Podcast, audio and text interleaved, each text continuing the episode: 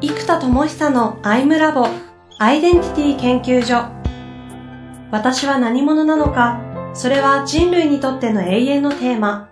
15年の歳月をかけ開発された統合された究極の私と出会える技術アイミング。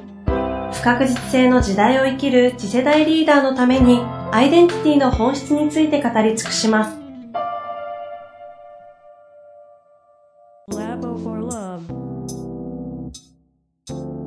こんにちは、遠藤和樹です。生田智久のアイムラボアイデンティティ研究所。生田さん本日もよろしくお願いいたします。はい、えー、よろしくお願いします。寒くなってきましたね。そうですね。だいぶだいぶなってきました。鼻声というか変な、な声が出にくい時期なんで。ねえ、そうですよね。出しにくいんですけど。うん。さあ、早速今日のテーマに行きたいと思いますが、はい、うん、今日はどんなテーマでいきましょうかね？今日はですね、まずずっとその自己統合とかアイデンティティの統合という概念と、自分たちのライフサイクル、人生のサイクルみたいなもの、どういう表現で言うと一番こう、比喩、表現として一番伝わるかなと。例えばあの、チーズはどこへ消えたみたいな、はい、なんかああいうコンセプトがあるとやっぱり伝わるなと思って、うん、何なんだろうってのはずっとこの、もう4、5年ぐらい、ずっとこのテーマで考えていて、はい、なんかその絵本みたいなものにしたいんです。ん何なんだろうっていうのをずっと考えてたら、3、4週間ぐらい前かな、急にね、あ、これだっていうコンセプトが見つかったんですよ。4、5年をかけてついに。そう。開きましたから。そうなんです。で、これまずね、はい、その本のタイトル、絵本のタイトルが、もう決まってるんですもう決まってるんです すごい。卓越した青虫と内なる蝶。もう、もう、いい本ですね。卓越した青虫と内なる蝶。うん。でね、ここまでちょっといろんな方々をヒアリングしたり、僕自身の経験もそうなんだけど、うん、えっ、ー、と、現代ではね、前から言ってるように自己実現がだいぶ早くいってしまうと。特に20代前半の時に作った自己実現の形っていうのが、大体、おしなべてみると、こう、33、4、5、6、あたりの時に一度そこそこ形を作ってしまうんですよ。うんうん、で、まあ20代1回、えー、がむしゃらに頑張っていきますと。うんうん、で、やっぱり僕ら仕事やってると30になった時にもう一回気合が入るんですよ。ここまで7、8年やってきて力ついてきたから、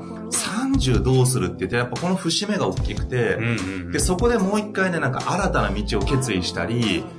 じゃあ、ここで30代、つまり20代は2、3年のスパンで考えてるんだけど、うんうん、30になった瞬間に30代、40代、50代っていう10年スパンで急に頭の中を考え始めるんですね。確かにそうかもしれないですね。そう。だから次の40代を見据えた30代の過ごし方っていうので、30代の頭にじゃあ30代こうやって突き抜けようみたいな方向。まあ、決まらないにせよなんか気合を入るんですよ。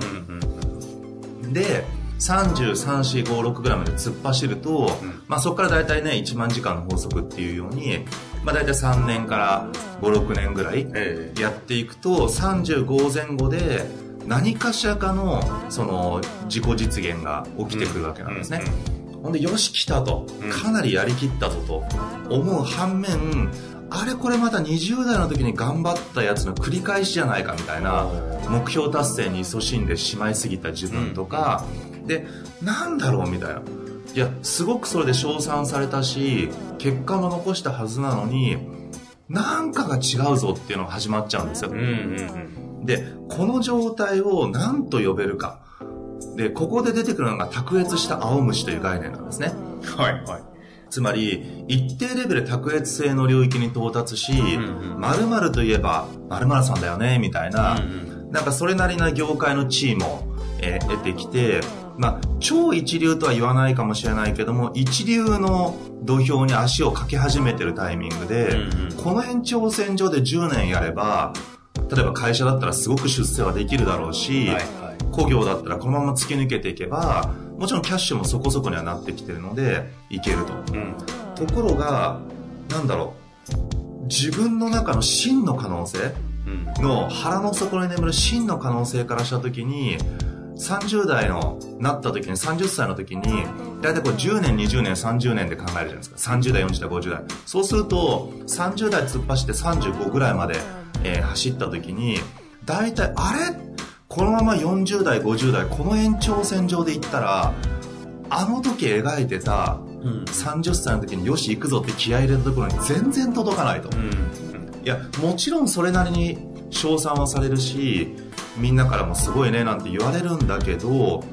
確かに卓越してるんですでも自分の真の可能性を内なる蝶と置くのであれば、うんどんなに頑張って青虫大会で優勝してもいやー俺の真の可能性は飛べるんだということを本人は知ってるんです。う。なんだけど周りにこれを言うと嫌味になっちゃいますよね。つまりそこそこ成功してるし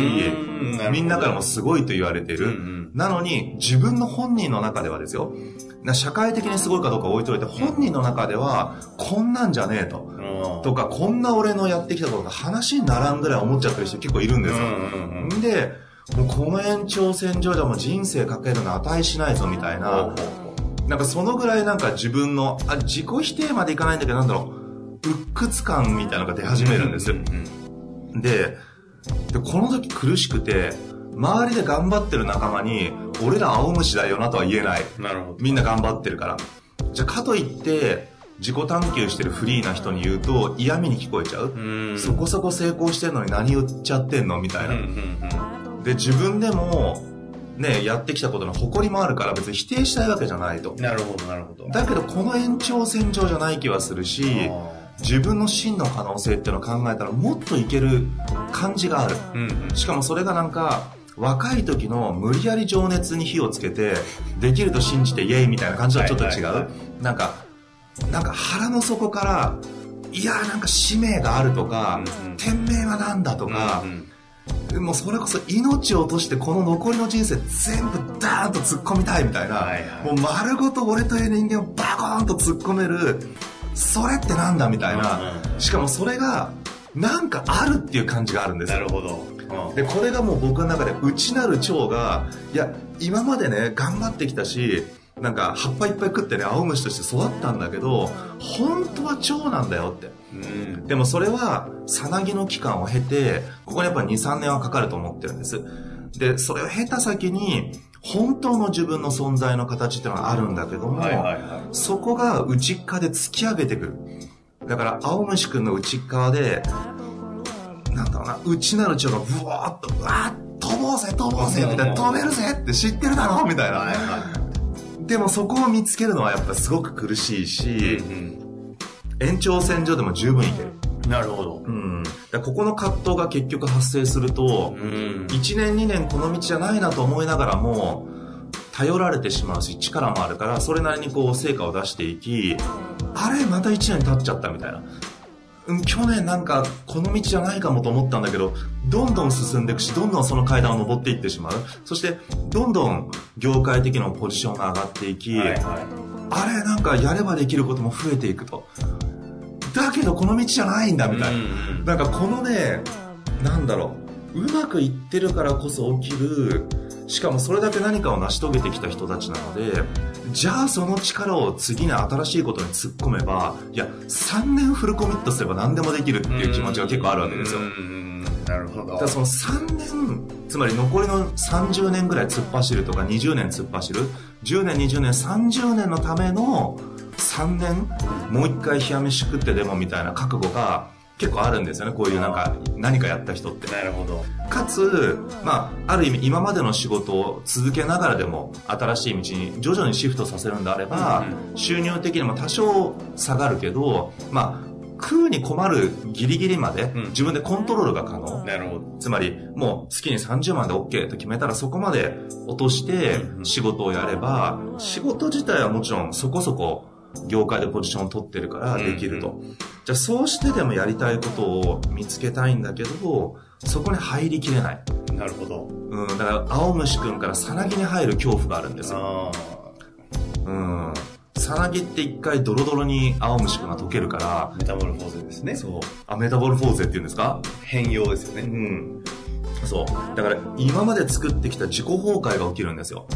卓越してる自分がある程度いて、頑張ってきた自分がいるんだけど、そこを一回否定するかのような気持ちにもなって、自己崩壊によってドロドロの液体になるんですよ、うんサナギンの時って。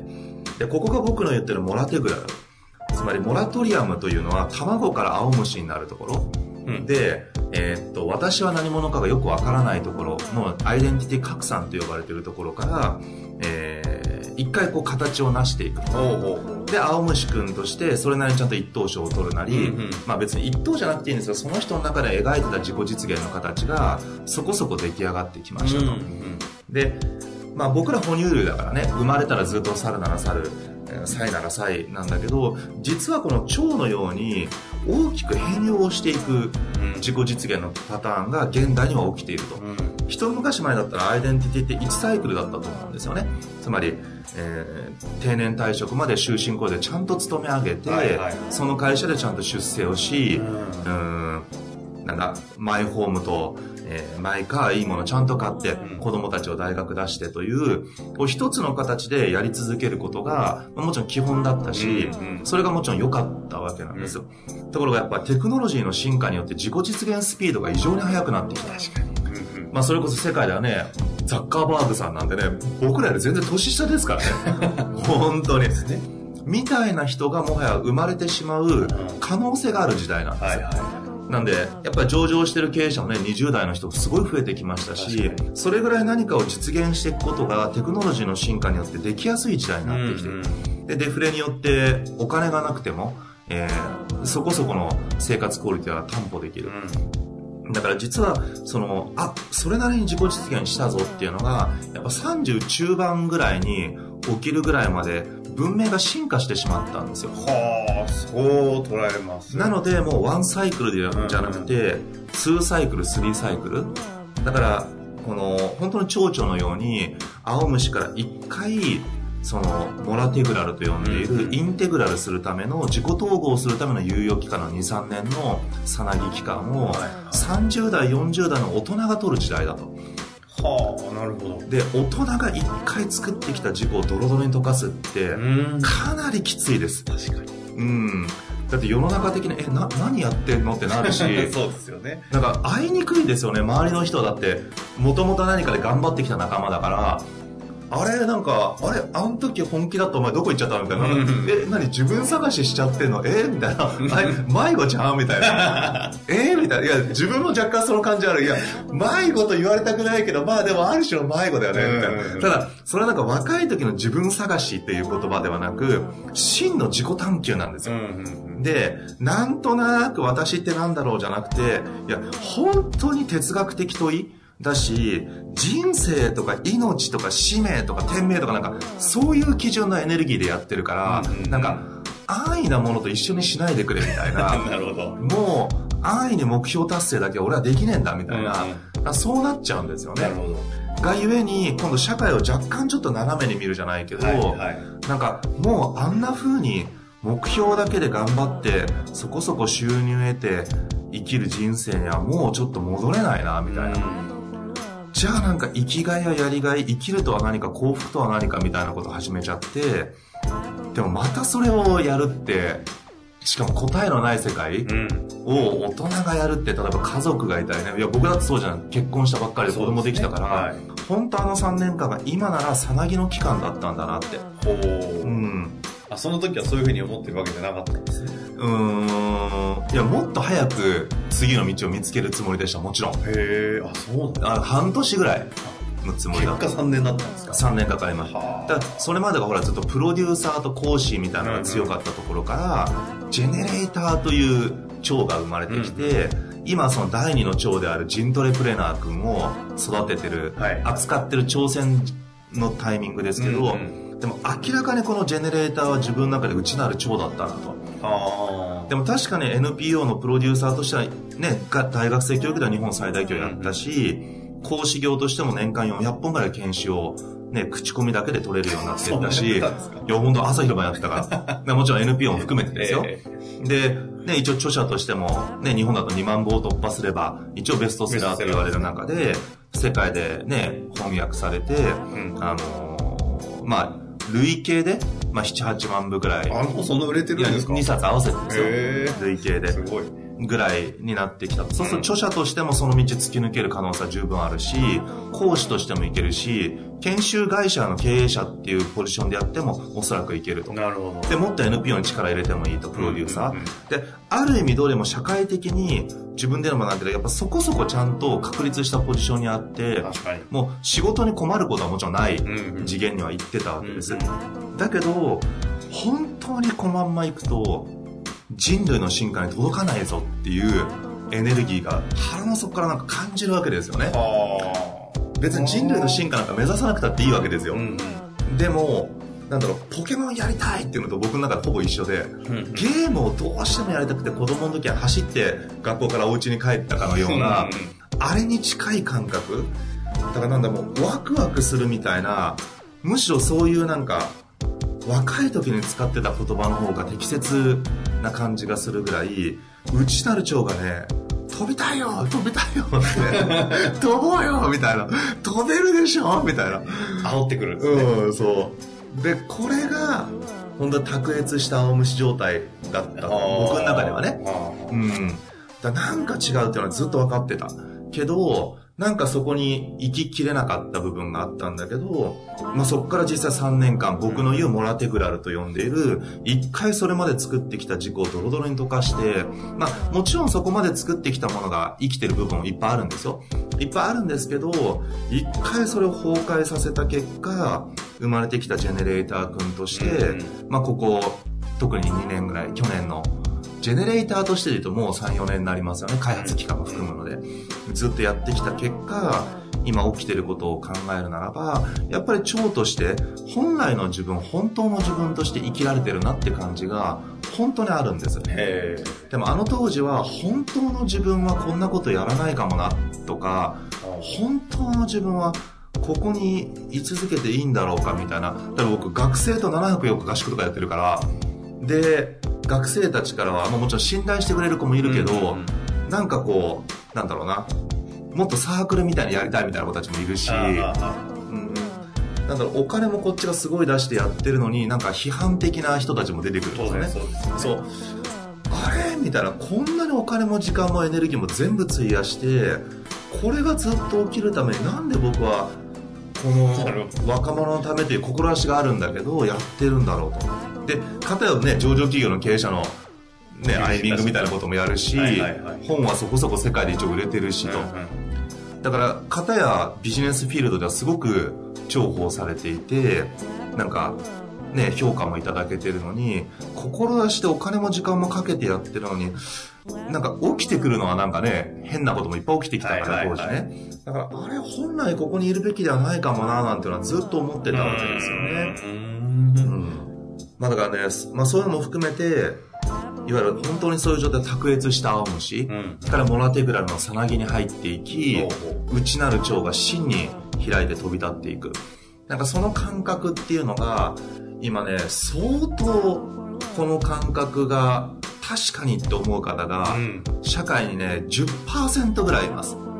あの、あ9割とは言わないですけど、やっぱ10%ぐらいその感覚を抱えたまま、しかもね、言うと嫌味だから、あーまあ確かに社会的にはある種のもう成功してるって言われがちですもんね。言えないんですよ。うん。だから僕はその親友がそうちょうど同じタイミングでそうだったから、えあの僕らはお互いがお互いそうだったのえで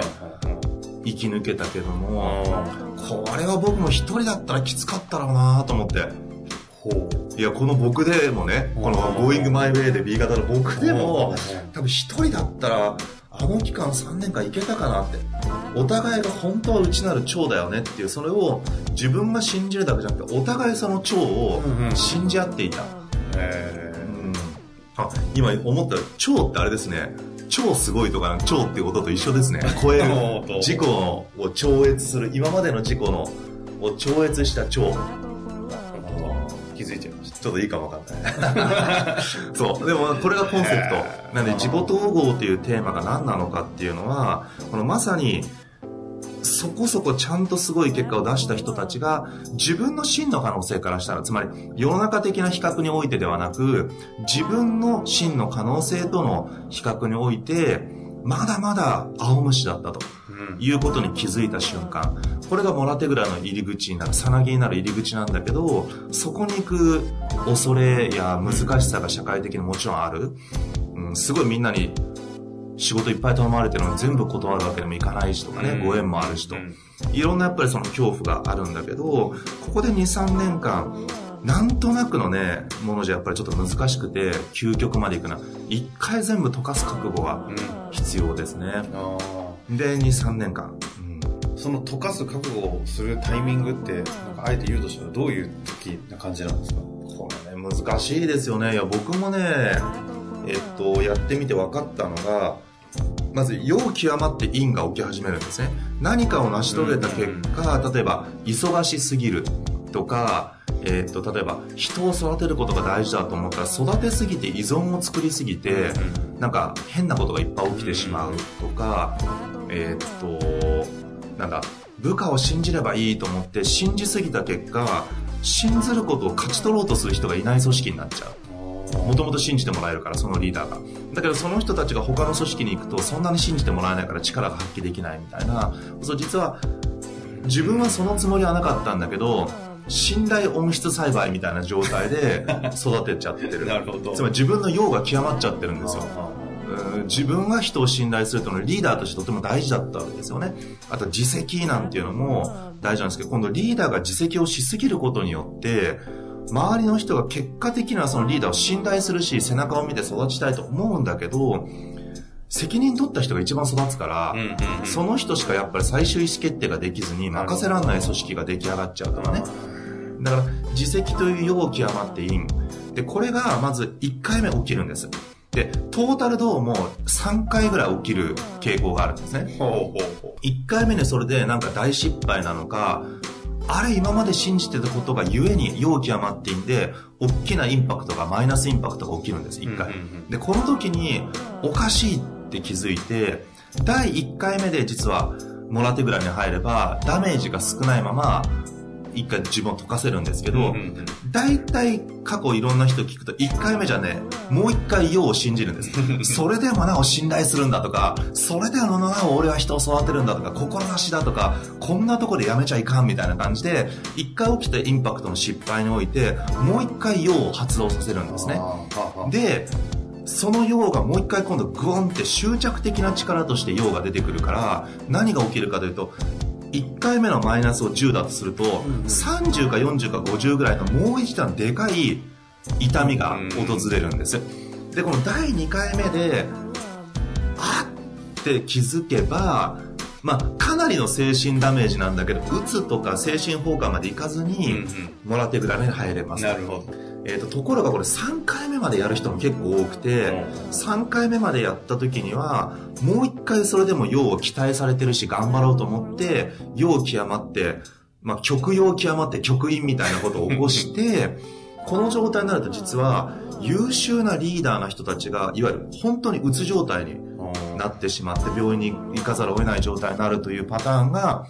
かなり見受けられるというのが僕の周りで起きてることですね。なんで、これが1回、2回、3回、あの、どんどんマイナスのインパクトが大きい形として、1、2、3回訪れるので、えー、っと、その時に、まあ、3回目はほぼ強制終了になるので、まあ、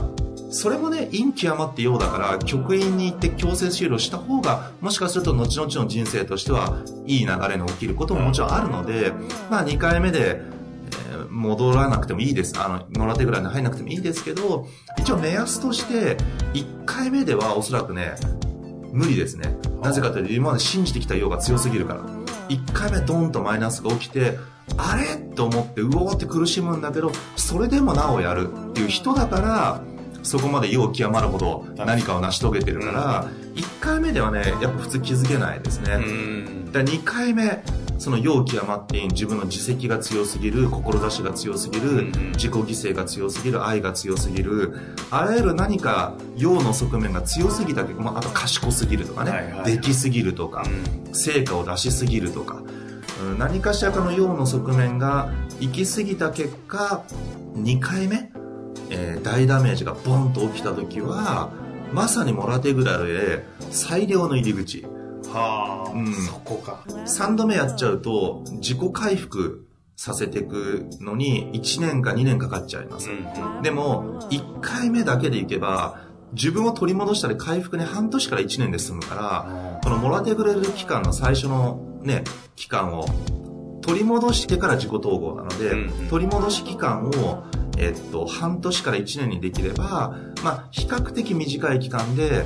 まあ、短いって言っても2、3年ですよ。はうんそんなかかるかかるけど、うんあーもう一回浮上できますと。ただじゃあこれがね、4、5年かかったから悪いかっていうと、そんなことないんですよね。うんうんそれだけ深くいけるというのは人生において価値だから、うん。ただその時に一人だったり、なんだろうな、その、周りに理解してもらうって難しいんですよね、この期間ってすごく。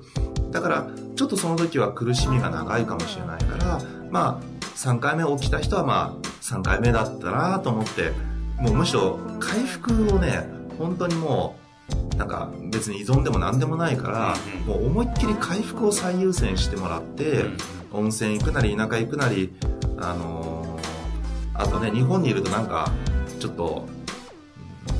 やりにくかったら、アジアに行っちゃえば、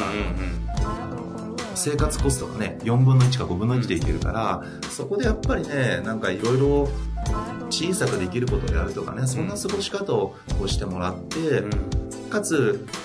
ね、その自己統合というテーマにおいては自分も通ってきた道だしまだ僕も入り口に過ぎないなと思ってますけど、あのまあ、ぜひねそれこそアイダモンやアイミングってもの、まあ、そこに向けて開発したものでもあるから、ね、ご縁だなと思う人は、ね、来てくれたら熱いしね。一緒にこのねモラテグラル期間をね過ごすっていうのはとても楽しいですよあるあるって共感してもらえるからみんなね、お互いね。うん。まあ、それがこの卓越した青虫と内なる蝶という概念と、まあ、自己統合のサイクルということですね。なるほどですね。はいまあ、ちょっとその、まあ、絵本ですかね、うん出てくるのも楽しみにしつつ、そういったこう葛藤みたいなところになってる、もらってぐられる期間もらってぐられるの方はぜひそれをね、克服するための開発を、うん生田さんがアイミングとしていろいろやされたり、アイダも作ってくださってるんで、ぜひ叩いていただけたらいいですねう。んはい。貴重なお話、ありがとうございました。ありがとうございます。